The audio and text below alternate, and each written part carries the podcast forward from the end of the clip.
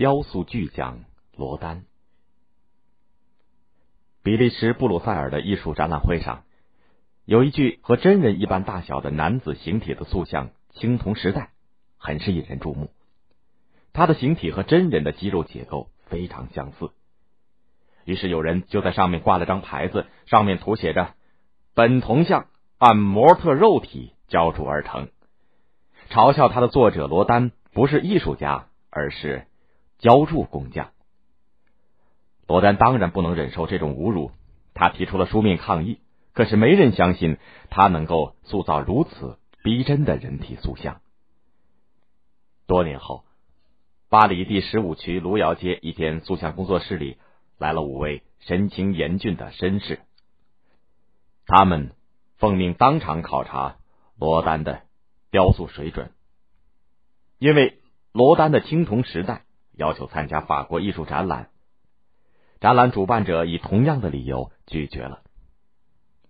被考察的罗丹留着胡须，三十多岁的模样，眼睛或许是因为近视，看上去并不是很有神，但那对眉头却聚敛如弓，似乎他的意志全部集中在此。罗丹在五位考官的不相信的神色当中，轻松随和的抓起了一团泥土。室内没有任何的模特。可是没多久，一具正在大步走的男性形体塑像就被罗丹完成了，只是没有来得及雕塑头部。那塑像的肌肉感同样是逼真的惊人。五位巴黎有声望的艺术家考官先是惊讶，然后是赞叹，甚至敬佩的相互用眼光交换了一下意见。谎言不攻自破。终于，青铜时代一八八零年在巴黎展出，罗丹也由此一举成名。为了补偿他被损害的名誉，法国政府委托他雕塑即将动工建造的法国装饰美术馆的青铜大门。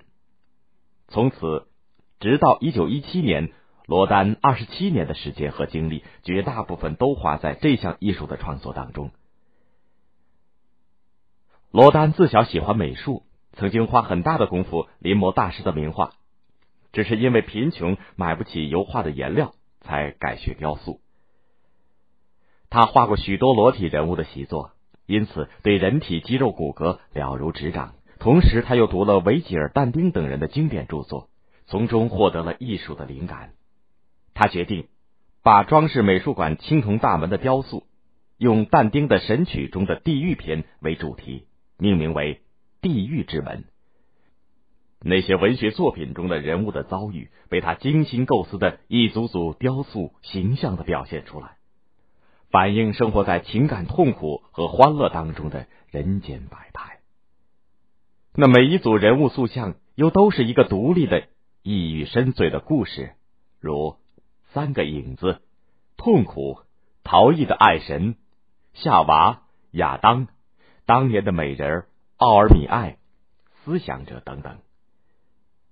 此外，罗丹又完成了加莱义民、雨果、巴尔扎克等塑像。罗丹的雕塑艺术已经超越了形似的阶段，追求用神态和形体表达思想。他敏锐的艺术感悟和非凡的表现形式，时常超越常规。因此，成为那些墨守成规、缺乏创新思想的艺术保守人士横加攻击的目标。思想者是一具比人体大的男性形体像，这个裸体的男性托着腮，显出沉思的模样，却被一些人攻击说是妖怪、猿人。为了支持罗丹的艺术创作，罗丹的朋友们凑钱购下了思想者，赠送给巴黎，要求把它陈列在。巴黎市内的公共广场，谁知思想者的石膏像陈列的第二天夜里就被一些人砸碎了。于是，当浇铸的思想者铜像正式陈列的时候，法国政府不得不动用宪兵保护它免遭破坏。罗丹非常敬仰巴尔扎克和人间喜剧，他说：“人间喜剧是我的圣经，巴尔扎克教会了我如何观察和描绘。”为了创作巴尔扎克雕像，罗丹先后雕塑了二十来个巴尔扎克像，甚至特地找了个形体和巴尔扎克相似的人做模特。在不断比较思索之后，罗丹才正式动手塑造了一个比一般人体大一倍的巴尔扎克。最初完成的巴尔扎克像有一双生动的手，罗丹对此很满意。他召集了几个自己赏识的学生到场，听听他们的意见。罗丹说：“满意这双手吗？”他的学生布尔德说：“不，老师，我感到这双手过分有力，过于生动。”罗丹猛然明白了，他毅然砸掉了自己花不少时间精心雕塑的这双手，因为他喧宾夺主，妨碍人们去观察、感悟巴尔扎克整体的含义。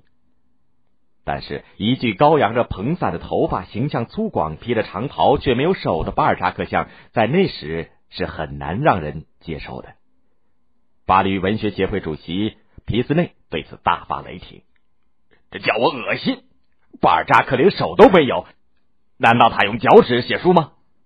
有人附和说：“这不是巴尔扎克，是麻袋里装着的癞蛤蟆。”保守的人们拒绝接受巴尔扎克。巴黎市政府同样拒绝在市内任何地方安置巴尔扎克。罗丹还退还了文学协会的一万法郎预付的制作费，也拒绝一些支持他的艺术家们筹集三万法郎买下巴尔扎克的好意安排。他把塑像拉到了巴黎城郊自己别墅的花园里。一九一四年，第一次世界大战爆发，当德军进攻到离罗丹别墅不远的地方，奉政府公告。不得不撤离的罗丹，在离家前夕，特地赶到别墅来看巴尔扎克。他深情的说：“这具雕像太大了，眼下根本不可能运走。但愿战火以后还能完整的保存下来。”